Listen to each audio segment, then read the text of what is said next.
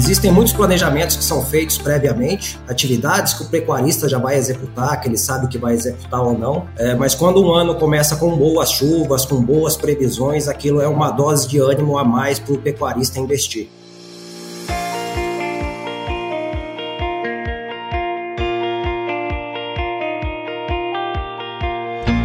Evoluir é entregar mais informações com agilidade e segurança. Pensando nisso, o grupo Sinagro desenvolveu uma ferramenta que busca melhorar o relacionamento com o produtor, trazendo facilidades em histórico de pedidos, acompanhamento do status das entregas, informações financeiras e de crédito, entregas dos contratos de trade e muito em breve acesso a ferramentas de agricultura de precisão com o Torque. Consultor, botina no chão, cliente na mão. Incentive-o a descobrir o portal na Apple ou na Play Store basta buscar por Grupo Sinagro e fazer o download.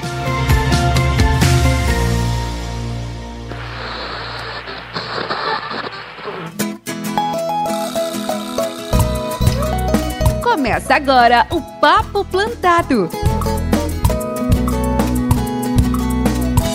O escritório e o campo na mesma frequência. O lugar onde boas conversas são plantadas e cultivadas.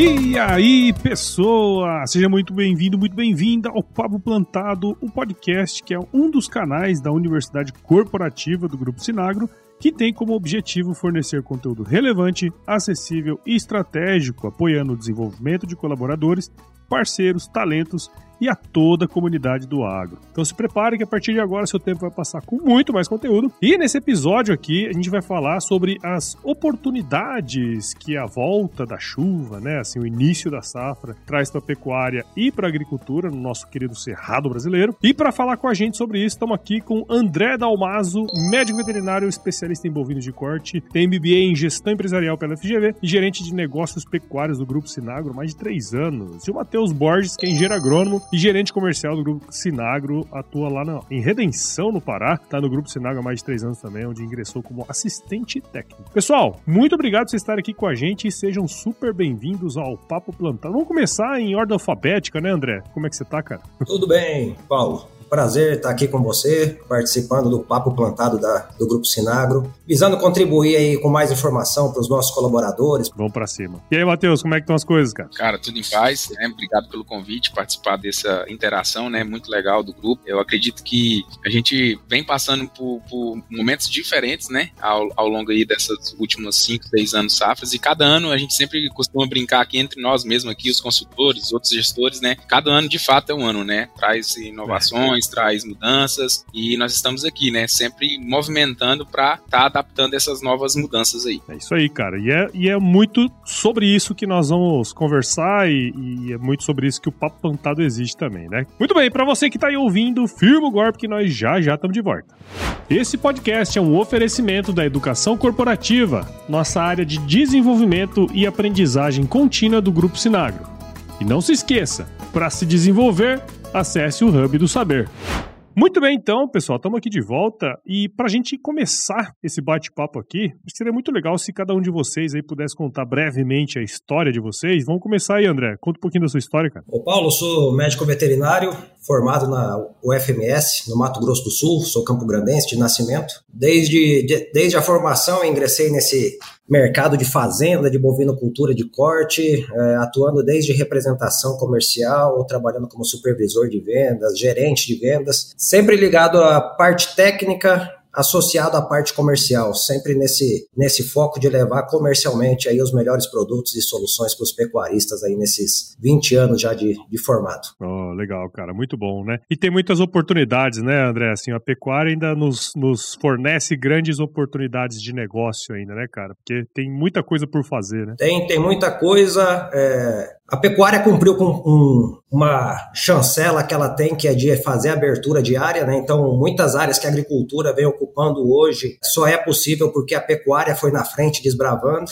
Então, ela cumpriu aí um, um cunho social com o Brasil aí que foi de desbravar muitas áreas de cerrado, né? Principalmente cerrado, quando a gente fala de Mato Grosso, Rondônia, região sul do Pará, onde o Matheus se encontra. Eu acho que a pecuária foi o, um divisor de águas aí, né? Seria a atividade de ocupação. Depois dela vem as outras aí, como agricultura, é, eucalipto e assim por diante, as áreas vão se consolidando onde cada atividade é mais, mais eficiente, mais produtiva. É, isso aí, cara. A pecuária tem essa função muito importante mesmo. Né? Inclusive, é uma das atividades agropecuárias, uma das poucas que estão em todos os municípios brasileiros. É, né? então é importante falar exatamente. isso. Exatamente, seja, de, seja então, de corte ou de leite, mas ela está lá presente. É isso aí, muito bom. E aí, Matheus, como é que estão as coisas, cara? Cara, tudo em paz, né? É, até, Paulo, você comentando aí, a gente acaba, não tem jeito de não dar remetida e você você fazer uma reprise aí, né, mesmo em curto prazo, de como que passou aí desde o início, né, mas a gente entrou dentro desse ambiente, principalmente falando em agricultura, e a gente nem viu quando isso aconteceu. Na verdade, essa mobilização para mim aqui, para minha região, ela foi muito mais recente. É, a gente estava começando aí no, no, início da conversa, né, a respeito desse grande grupo que você já participou, eu também, e foi um dos primeiros, inclusive, a plantar aqui também na região.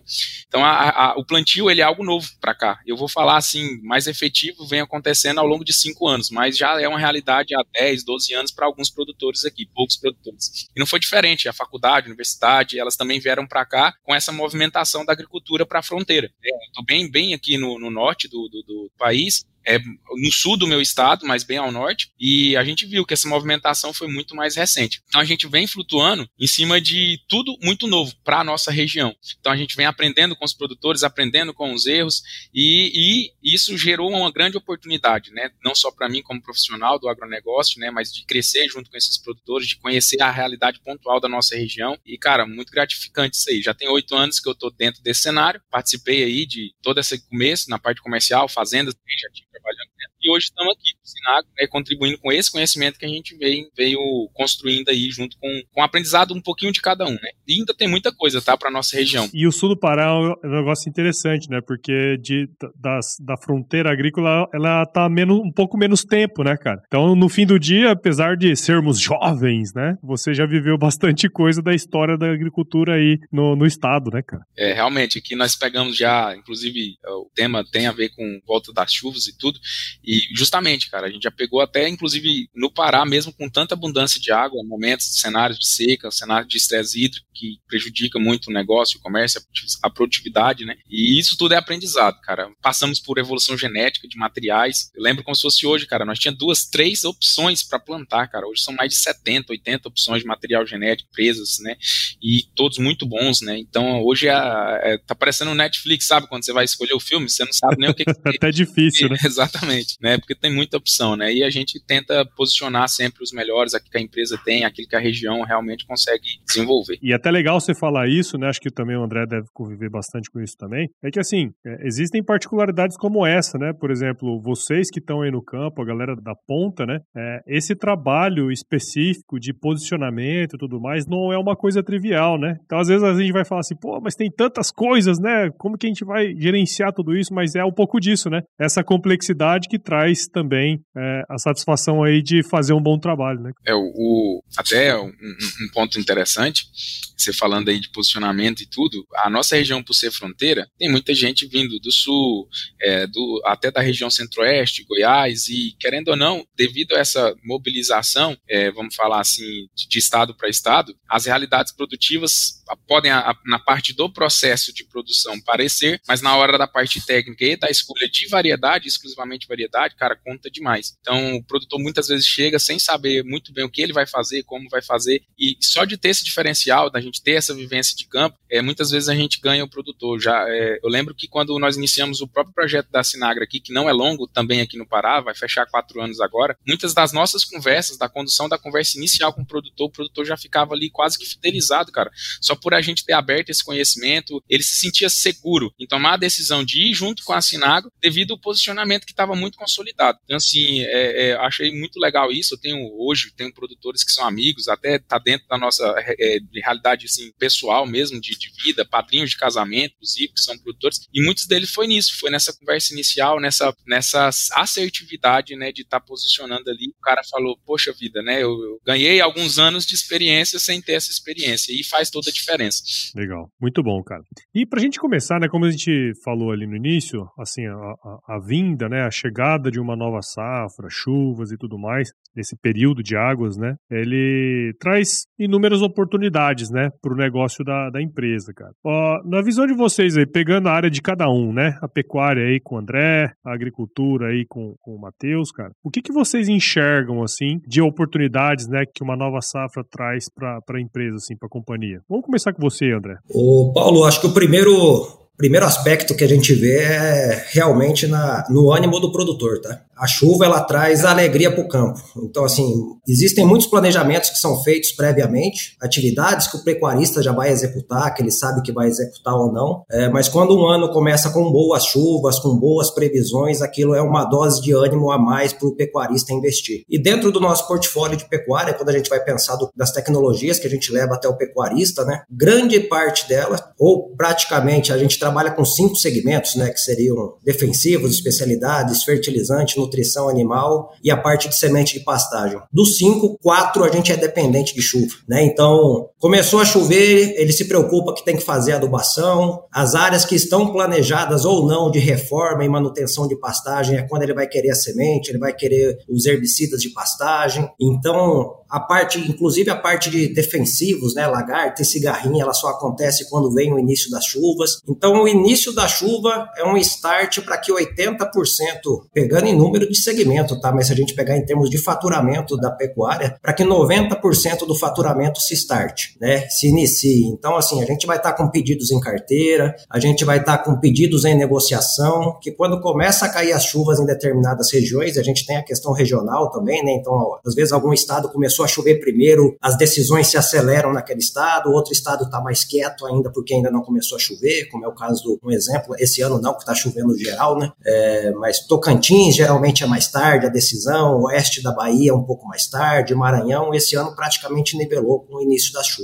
Então ela realmente starta a safra, é, aquelas decisões que já haviam sido tomadas se iniciam e muitas decisões que estavam por acontecer, o pecuarista acaba tomando ali naquele momento quando as chuvas iniciam. Sim. É, cara, e isso, isso é importante, né? Acho que eu, até o que o Matheus vai comentar também faz muito sentido, igual você comentou. Porque, assim, sabendo disso, né? acho que o grande lance é isso. Como a gente já sabe que isso vai acontecer, boa parte do que a gente precisa saber, do que a gente precisa é, ter em mente, tem que estar tá preparado, né, cara? Porque acho que, é, ó, como a gente sabe, por exemplo, você falou, 90% do faturamento do segmento tá nesse período, após o início desse período, pô, tem, temos que estar preparados não só na parte lá junto junto com o produtor, mas também aqui no, no, no escritório, né, cara? É, sem dúvida. A gente já existe um trabalho entre todos os departamentos, né, onde a gente já começa, a gente enxerga a questão comercial, né? Foi até o cliente, apresentei a tecnologia, convenci ele que é importante para o negócio dele, realizamos o negócio, encarteiramos o pedido. Tem um agendamento de entrega, né? Muitas vezes o produtor quer receber o fertilizante agora, ele quer receber a semente daqui 30 dias o herbicida daqui 60 dias. Então isso faz parte de um planejamento que a Sinagro como um todo tem se tem se policiado e tem buscado melhorias de processo processo para que a gente consiga entregar lá na ponta um produto na época que o cliente está precisando efetivamente. Eu acho que vale para a agricultura também, e o Matheus deve comentar isso aí. O perfil do produtor também, né, André? Acho que é muito importante isso, porque, claro que na pecuária a gente está vendo uma evolução drástica nisso aí, devido ter mais jovens pecuaristas também, filhos, e entre outras coisas, mas o perfil do produtor pecuarista, ele é mais imediatista. Inclusive, ele segura muito as decisões dele e toma essas decisões até muitas vezes é, muito próximo à, àquela necessidade dele. E o perfil do produtor já na, relacionado à agricultura, ele é um pouquinho mais antecipado. Mas esse ano, exclusivamente esse ano, eu percebi essa movimentação do produtor rural, ele dando uma atrasada nas tomadas de decisões dele, muito associado também a outros cenários, né, envolvendo a parte financeira, né, mas também relacionado a essa questão da umidade. Agora mesmo, a gente sabe que iniciando essas chuvas, a soja já está um pouco atrasada na minha região, que é a realidade normal dela. Isso já vai impactar em decisões futuras, como por exemplo, janela de safrinha, o produtor ele produz soja e milho safrinha. Então muitos deles vão reduzir a área ou eles não vão plantar na, naquela mesma, naquele mesmo nível de investimento. E como consequência para nós do setor comercial, cara, isso é muito importante para principalmente quem está na ponta e, na, e consultor de venda já começar a desenhar algo novo. É, qual sugestão fazer na ponta para esse produtor, se está adequada aquilo que ele é, tem ideia né, de tomar de, de, compra lá, por exemplo, se é investimento que ele vai reduzir, não, não, significa que nós não vamos vender, mas nós vamos ter que se adequar também àquela realidade que ele está pensando. E se ele for diminuir safrinho, o que ele vai colocar nesse lugar? Aí está totalmente ligado até mesmo à pecuária, as coberturas, né, os plantios de cobertura, as culturas alternativas, né, que está vindo e está surgindo na região. Então, acho que a chuva, ela está totalmente ligada ao nosso setor, assim, não somente, né, sobre o momento, mas o que vai vir logo depois do início dessa umidade, dessa chuva aí. Sim. É, eu tenho, tenho um, um amigo que fala sempre que, assim, tem duas coisas que não pode faltar no, no, na produção agropecuária, né? né? Sem, sem os dois, você não vai para muito lugar, né, cara? E é um pouco disso, né? É isso aí. Assim, se não tiver é. grana e não tiver água, o trem não, não vai rodar, né? Vai, e, vai. E, e, até aproveitando isso que vocês comentaram, assim, é, no dia a dia ali é, do, do, do, campo e tal, a gente consegue entender, talvez, com mais clareza, como que o clima, por exemplo, ele influencia na vida do produtor nessa época, né? Quer dizer, pô, é, o pecuarista talvez com uma decisão mais, mais em cima da hora, o agricultor um pouco mais planejador, né? Mais ou menos a época que a gente vai começar a negociar determinado produto, quando que vai entregar. Então, assim, a gente que está lá na ponta consegue ter isso com mais clareza, né, cara? Mas se a gente que for colocar, por exemplo, todo mundo na mesma página, pensando é, na, no grupo inteiro aqui. Por exemplo, o que que significa para o negócio uma época, por exemplo, que está com bastante chuva, uma época que está com escassez, para pecuária, para agricultura? Como que essas variações elas influenciam ao longo da safra, sabe? Na tomada de decisão do produtor, assim. Para a agricultura, eh, o, o maior impacto, sim, na minha visão, é principalmente calibração do investimento que ele vai fazer. Se a safra está abundante, se ela representa mais umidade, ele tem um potencial produtivo maior. Isso é fato. Então, assim, a, a, tomada de decisão do produtor em relação ao investimento aumenta ou diminui conforme a abundância de chuva. A oportunidade com aumento de chuva é o aumento mesmo de, por exemplo, aplicações de fungicida, cidade maior de presença de fungicida, aumento de investimento em adubação foliar. É, ele, ele consegue trazer isso para a realidade com muito mais tranquilidade. Ele aceita muito mais a compra. Ele está ciente de que a safra dele vai ser mais abundante. No momento de escassez da chuva, ele também pensa no risco produtivo. Então ele começa a calibrar o investimento dele em cima da produtividade. Ele já começa a fazer talvez enxugar uma aplicação de fungicida, ele e aí tecnicamente o consultor e o vendedor, a pessoa está junto com ele, vai ter que saber até onde isso pode ser uma realidade que vai agregar em valor ou não. É, a gente sabe que, por exemplo, na ausência total de chuva, exemplos veranicos, a gente vai ter que estar tá mais presente com existe um risco intrínseco não só da produção dele, como também da distribuição que está atendendo ele. Porque no momento em que houver a falta de umidade, de falta de chuva, a, talvez a produtividade dele não vai ser suficiente para ele cumprir com os compromissos dele de contrato, principalmente empresa que trabalha com BART. Então, assim, essa presença, ela, ela, ela é uma corresponsabilidade muito grande da SINAG, tá, junto com o produtor que ela está atendendo. Por quê? Porque no momento em que essas crises hídricas acontecerem, a gente também tem que acender a nossa luz vermelha de que isso gera risco para a gente também. Então, assim, mais perto do produtor, demanda mais tempo ele, é uma ansiedade, a safra como um todo é, é, é algo ansioso para quem está na ponta ajudando o produtor, porque ele sempre vai ser também imediatista, como ele enxugou o investimento dele, as necessidades dele também vai ser muito alto e vai ser sempre em cima da hora. Então a gente já vai ter que estar tá aqui olhando para o nosso processo, já tem que estar tá com crédito liberado, ok, para a gente poder atender aquele cliente num repique. Inclusive é uma conversa que a gente tem entre os outros gestores aqui da nossa regional. Cara, é o ano do repique. Vamos falar assim, por quê? Porque o cara não comprou tudo que ele precisava. Ele estava com medo, ele é, outra coisa, replantio. É certo que na minha região hoje é uma realidade clara, vai acontecer replantio. Replantio tem um novo investimento, tem a necessidade de semente em cima da hora. Então, assim, temos que estar perto dele, porque ele vai precisar de algo. Então, acho que a mudança maior é essa. Vamos fazer um comparativo assim, ô, ô Paulo. É mais ou menos assim. Na umidade e abundância, ele está realmente pensando na pescaria, sabe? E nessa época da seca aqui, que ele, ele, não, ele, não, ele não dá conta de pensar nisso, sabe? Ele, ele vai esperar a mesma coisa acontecer para as decisões mais. E é claro, implica nas decisões das próximas safras, como a gente falou, principalmente safrinha, que também vai ser né, ajustado. Geralmente essas áreas vão ser ajustadas, diminui o tamanho, e, e, o,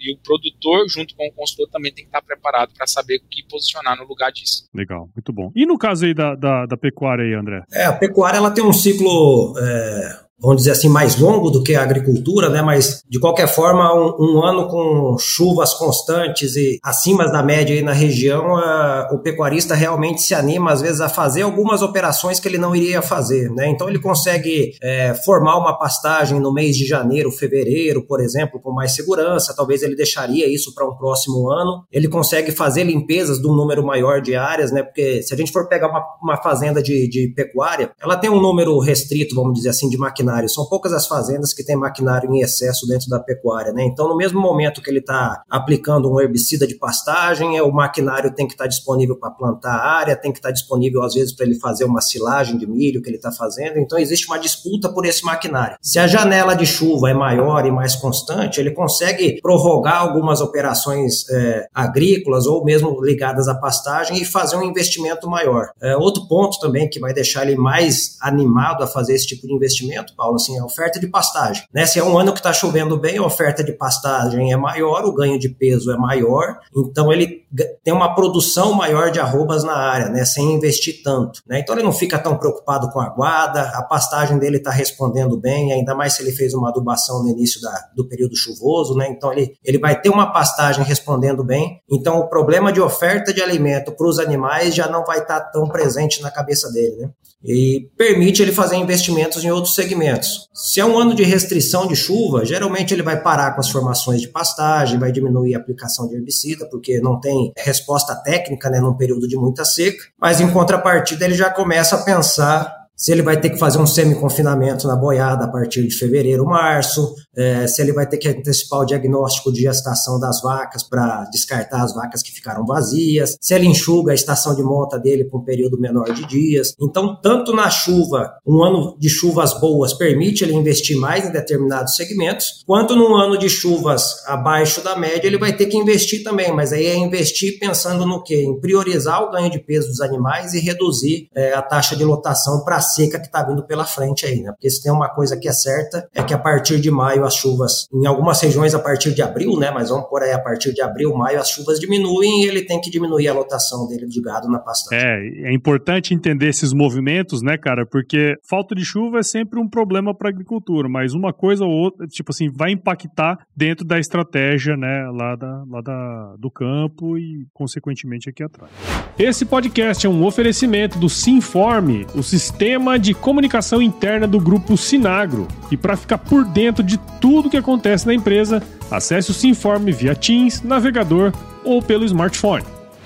Pra gente começar o, o, segundo bloco agora, tem algumas, alguns casos acontecendo, por exemplo, assim. Muito se fala nessa safra em específico do atraso da semeadura em alguns lugares, o adiantamento em outras. Mas, assim, pegando um estado igual Mato Grosso, que, que é onde a gente tá, né? Que, eu, que é onde eu estou, na verdade, é, eu tava vendo o relatório do IMEA aqui que a, a, a, semeadura ela tá caminhando na média dos últimos cinco anos, né? Tá, assim, apesar de bem no início ali, acho que 5 e pouco por cento só de, de da área semeada, mas ela está ali na, na média, né? Como que vocês lidam com as diferenças entre as regiões, né? Assim, você pega aqui, tá meio mais ou menos na média, mas você sabe que tem muitas variações, especialmente em época de uma época igual agora do El Ninho e tudo mais, né? Como que vocês lidam com essa com essas diferenças e como que a gente pode apoiar o produtor nesse início assim de safra? Vai lá, Mateusão. Paulo, eu sou muito influenciado pelo pelo Mato Grosso, cara. Como a gente tem muito Mato Grossense na nossa nossa região, né? Então, assim, primeira coisa, o Mato Grosso ele é um, um sinal para nós, falar assim, tá? Nossa região. Quando algum produtor começa a iniciar lá, o outro já começa a movimentar de alguma forma, é claro que a umidade sempre vai ser o limitante. A gente costuma dizer que para iniciar uma lavoura segura, além de ter as previsões futuras, a gente tem que ter no mínimo aí uns 180 a 200 milímetros acumulado de chuva. É, essa realidade não é a nossa no momento, né? Falando aqui do estado no sul do Pará. Tanto que se eu falar que evoluiu de 1 a 2% do plantio na minha região, eu estaria mentindo. Eu sei que alguns produtores iniciaram e já até pararam param porque sabe que aquilo ali não vai dar certo. Mas o Mato Grosso ele é um termômetro, essa é a palavra, não é um sinal. Começou lá, o pessoal já começa a se organizar aqui, plantadeira está no eito, começa as cobranças por semente, os fertilizantes não chegou, começa as cobranças pelos fertilizantes. Então assim, a máquina começa a rodar como um sinal, porque eles são, são a nossa referência, né? Não, em nível de produtividade e no nível de quantidade de área plantada. Mas assim, essa decisão também não afeta totalmente o nosso negócio no plantio e na parte técnica. Isso vai afetar um pouco lá na frente na parte da, da, da, da retirada da soja, no corredor de, de exportação, vamos falar assim, porque aí começa a demandar de muito implemento na colheita, pode coincidir de demandar tanto no Mato Grosso quanto aqui, e nem todo produtor está 100% preparado com maquinário próprio para fazer isso. Falta caminhão, porque o caminhão está acudindo o Mato Grosso, que é a divisa com Pará. Então, assim, muitas vezes, nossa, a nossa forma de ajudar o produtor é em estar tá dando uma realidade maior para ele, por exemplo, se ele não negociou um grão, já negociar, porque pode ser que lá na frente vai ficar mais difícil ainda de negociar esse grão, porque vai ter mais oferta. É, em, em alertar ele sobre o risco dele não conseguir escoar a produção logo que ele terminar de colher e ter que ficar armazenando isso durante um ou dois meses, pagando taxa de armazenamento. Então é nesse ponto de apoio. Na parte técnica em si, não tem muito o que fazer. Realmente a gente vai precisar da umidade, vai precisar da chuva para a gente ter uma boa safra. Mas nessas decisões, eu sei que tem produtor que segura, que segura a questão da negociação. Se ele não fechou barter e está em aberto naquilo ali, aí é uma boa orientação que a gente sempre traz aqui. Nos anos tem essa previsão né, de, de, de menos chuva, é, de realmente a gente é que ele esteja seguro quanto a pelo menos os custos de produção dele, para que ele não tenha nenhum,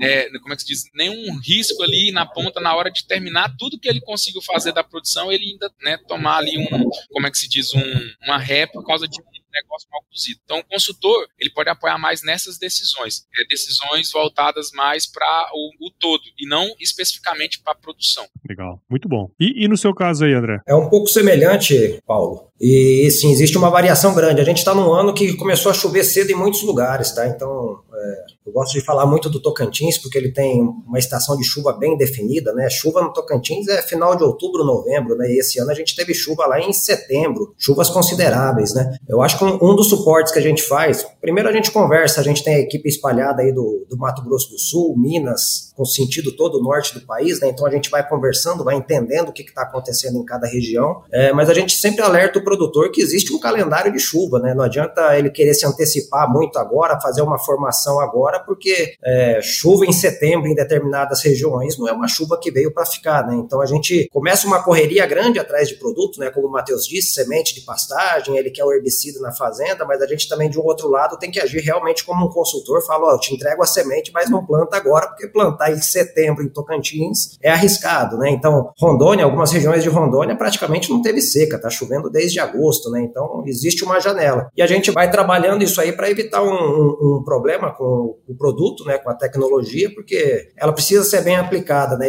E, determinadas atividades não adianta se antecipar muito aí, é, por mais que tenha começado a chover um pouco mais cedo em determinados estados. Mas a gente sempre vai monitorando e, e pontuando isso para os nossos clientes, né? Então, a gente tem que lidar com isso. Esse ano não tanto, mas nos dois últimos anos a gente inclusive teve um, uns alertas de determinados produtos que iriam faltar no mercado, né? É, lá no começo você falou que precisa ter duas coisas, né? Precisa ter água e dinheiro, né? Há um ano, dois anos atrás tinha que ter planejamento também, porque nem com dinheiro ele conseguia comprar determinados produtos. Então a gente trabalha também muito com, com os produtores. Um exemplo agora é fertilizante. Ah, o pecuarista decide de, em cima da hora, decide. Mas se ele quiser comprar fertilizante, um exemplo, para entregar em outubro agora, uhum. dificilmente ele vai achar, porque todas as indústrias já estão com as entregas agendadas, janela de entrega tudo pronto. Então assim, vai ser para a segunda quinzena de novembro, né? E, e determinadas regiões ele pode ter o dinheiro, ele não vai ter o produto. Né? Então, muito do planejamento é, contorna problemas que muitas vezes o dinheiro não vai conseguir não vai conseguir contornar, tá? Que é o de comprar bem e receber Sim, na época que precisa. É, e, e, e, querendo ou não, né, assim, quando a gente tem uma instabilidade assim no clima, é,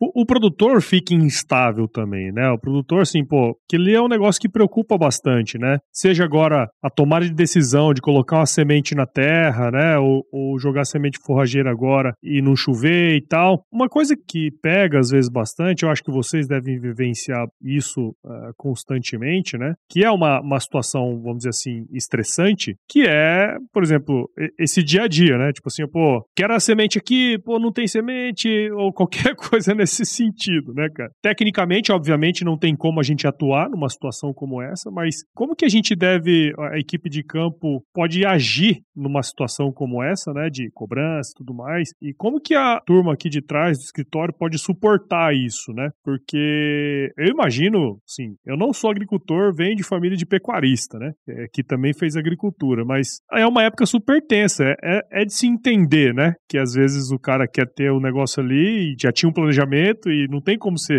mudar muito o planejamento, né, cara? Mas como que a gente atua quando acontece uma situação como essa, assim? Vai lá. Bom, acho que o primeiro ponto é o planejamento, né? Seja do não só do produtor, tá, mas da, da própria equipe de vendas também, existe essa necessidade do planejamento. Mas eu acho que o que mais resolve isso aí é realmente uma conversa franca quando você está realmente envolvido nas atividades das fazendas. Né? É, a gente sabe que muitas fazendas vêm só com cotação, né? A fazenda manda uma cotação, você manda o preço, o prazo, data de entrega e a, e a conversa se resume ali. Mas eu acho que muito desse, acho não, eu tenho certeza que muito desses problemas pode ser contornado quando realmente o produtor está alinhado com a empresa que fornece insumos para ele. Em que sentido? É, ele precisa do produto em determinada época do ano. Primeiro que ele tem que entender, seja semente de pastagem, de soja, de milho, até entrando um pouco na área da agricultura, mas adubo, né, fertilizante. É, o que acontece? Todo mundo precisa Sim. na mesma época. Então, assim, ele tem que entender que não é só ele que está precisando daquele produto, é toda uma região que precisa daquele produto na mesma época. Né? Então, existem problemas logísticos, no Brasil existem problemas logísticos, então ele tem que entender que se ele não fechou uma carga, o produto dele faz parte de uma composição Sim. de carga, e é difícil você administrar tudo isso, sendo que envolve o cliente, envolve o distribuidor, envolve uma empresa de transporte, envolve uma indústria que está lá na ponta. Né? Um exemplo agora com as chuvas no Rio Grande do Sul, tivemos um problema em desembarque de fertilizante no porto de Rio Grande. Isso não está previsto, né? Então se atrasa 10 dias, 15 dias, lá na ponta isso já é uma bomba para o consultor administrar, para o fazendeiro, para o produtor entender, né? Então, primeiro esse planejamento, né? Segundo, ele entender que ele faz parte de, de todo um complexo de entrega, né? Sim. Que não é só o dele, né? E geralmente quando atrasa, não é o dele que está atrasado, é, geralmente é geral, né? Uma situação é, é uma situação é, mais complexa, né? A gente viveu isso no passado aí com, com alguns produtos básicos, né? Como 2,4-D, atrazina, glifosato, né? Que são produtos que sempre teve no mercado e por conta de pandemia, mercado chinês, faltou produto, né? Então, assim, isso, isso gerou um pouco mais de, de compromisso com o planejamento e compromisso em puxar antes determinados produtos, né? Então, hoje o produtor, ao menos vou falar da parte de pastagem, né? Ele re aceita receber a semente de pastagem antes na fazenda. Antigamente ele queria a semente na, no momento do plantio, né? Então, hoje ele aceita receber antes. É, fertilizantes, a gente já tem trabalhado para entregar antes o produto. Parte de produtos da parte de herbicidas também entregar antes. Então, assim, quanto mais a gente conseguir é, conscientizar o produtor que, se ele receber antes, é mais seguro e dá, e dá para a gente uma janela de segurança na entrega, é, menos problemas a gente vai ter para frente. Tá? Mas lembrando que é um elo é, dentro da Sinar, eu citei né, os, os quatro, cinco envolvidos da cadeia, mas dentro da Sinagro a gente tem outros quatro, cinco departamentos envolvidos aí também em fazer o produto chegar na ponta no momento certo. É, na agricultura não é muito diferente, né, Matheus? Não é, cara. É, na verdade, a agricultura é até um pouco mais, assim, a cobrança ela é mais constante, né, devido justamente o produtor também ser um pouco mais planejado e ele, ele espera que a gente consiga entregar aquilo dentro de um determinado planejamento também. É claro que, como o André já citou, existem várias vertentes dentro desse processo, principalmente falando em cadeia logística. E uma das coisas que, é, como é que se diz, aconteceu, principalmente nessas duas últimas safras, foi essa demora na tomada de decisão do produtor, impactando isso, inclusive, a nível de indústria. Muitas vezes, por exemplo, a gente tem nossa parceria muito forte com a Singenta, e conversando com alguns envolvidos responsáveis da Singenta, é, ficou durante um, um, um grande período a Singenta sem visão, de fato, da demanda da safra. Não porque não sabia o que ia ter, mas porque ainda não tinha sido posicionado da ponta para eles como que seria isso. Porque o produtor realmente demorou um pouco na tomada de decisão. E é claro, isso gera um reflexo muito grande, né? Você vai ter que reduzir, cascatear, colocar isso em CDs estratégicos para poder chegar até a ponta. E falando em sul do Pará ainda, e você conhece um pouco, ainda temos algumas outras dificuldades, né? Está relacionada à parte fiscal, distância, né? Estradas, né? Então a gente tem mais essa dificuldade ainda. O que nós podemos fazer hoje é principalmente estar tá muito perto desse produtor, perto em que sentido? Estar tá se comunicando com ele sempre e trazendo realmente a realidade. Jamais, como é, na parte é, comercial, é, por amador, né? Por ser amador, às vezes a gente falar o que não existe ou né, é, é, dar uma data que realmente não está condizente com a realidade. É mais fácil falar a verdade, falar como está acontecendo, sem enrolação, falar que está desta maneira, que às vezes vai haver um determinado atraso e se você tiver posse do suprimento já do seu estoque e não dá para todo mundo, cara, por exemplo, gestores principalmente que devem estar tá ouvindo o podcast, cara, vamos tentar cascatear isso aí, dividir para todo mundo pouco, porque ninguém vai precisar de toda a demanda. Se o cara comprou 10 mil quilos de um determinado produto lá, ele não vai sair dentro de cinco dias e consumir todo esse volume. Então, se você tem 10 mil quilos no estoque, vai priorizar isso para um único produtor, né? Vamos chegar e ligar para o produtor, cara, seu produto está aqui, mas eu vou pegar, vou te mandar mil quilos, eu vou usar esse estoque também para umas outras demandas tal. Seja parceiro do, do, do produtor, compartilhe com, com ele é, é, essa informação é, de maneira assim a, a você estar tá se responsabilizando junto com ele que você vai cumprir com aquele compromisso numa determinada cadência. Eu acho que isso ajuda, inclusive agrega, tá, na ponta, porque essa comunicação limpa, transparente com o produtor gera uma confiança também. Não, nós não podemos Legal. cometer também um sincericídio, né, Paulo? Chega lá, pô, seu produto não vai chegar. Tá... Não, não é assim. É claro que a gente tem que ter um jogo de segura para tratar esses problemas. A gente está tratando isso, é não especificamente por um problema específico, eu falei, ah, não, é, é, é, é uma cadeia total, completa, mas é, por enquanto está dando para sair aqui, tá? Pelo menos na minha, na minha filial aqui, a gente está se virando bem e está dando certo. É, cara, acho que essa clareza, né, essa sinceridade, sem ser um sincericídio, obviamente, né, mas é, essa clareza junto ao produtor, né, tudo, todos esses processos que é importante, né, que ele saiba, bem como nós também, né, saibamos como funciona o processo dele, essa proximidade, como o André falou, né? Se você está envolvido dentro do processo produtivo do produtor, talvez seja mais fácil explicar essas particularidades, né, cara? Então, muito legal aí a visão de vocês. E eu já queria aproveitar para agradecer, cara, a participação de vocês aqui. Foi um bate-papo muito bacana, cara. Acho que é, esclareceu bem, né, como funciona a dinâmica, né? Porque, assim, é, é muito dinâmico, né? Parece que não, ah, não, é, vai plantar, vai fazer os tratos culturais, vai colher. Não, né? Tem bastante coisa envolvida dentro desse processo aí que a gente precisa ficar de olho justamente justamente para prestar um bom serviço para o produtor e, obviamente, olhar para o nosso segmento aqui, para nosso para dentro de casa e, e, e, fazer os números, né? Que é importante também. Então, muito obrigado por vocês terem participado aqui com a gente no Papo Plantado. Espero que tenham curtido também esse momento aqui, cara. Obrigado, parabéns pelo trabalho de vocês aí, viu? Obrigado, Paulo, pela oportunidade. Agradecer o convite aí feito pelo time da Sinagro. E ficamos aqui à disposição, tá? Porque precisar de, da gente aqui, a gente está à disposição. É, da mesma forma, os colaboradores da Sinagro que estão ouvindo aí o, o, podcast agora, se tiverem algumas dúvidas, quiserem entender um pouco mais do tema, né, a gente fala para todos os departamentos, eu acho isso importante, né, que todo mundo conheça a Sinagro como um todo, né.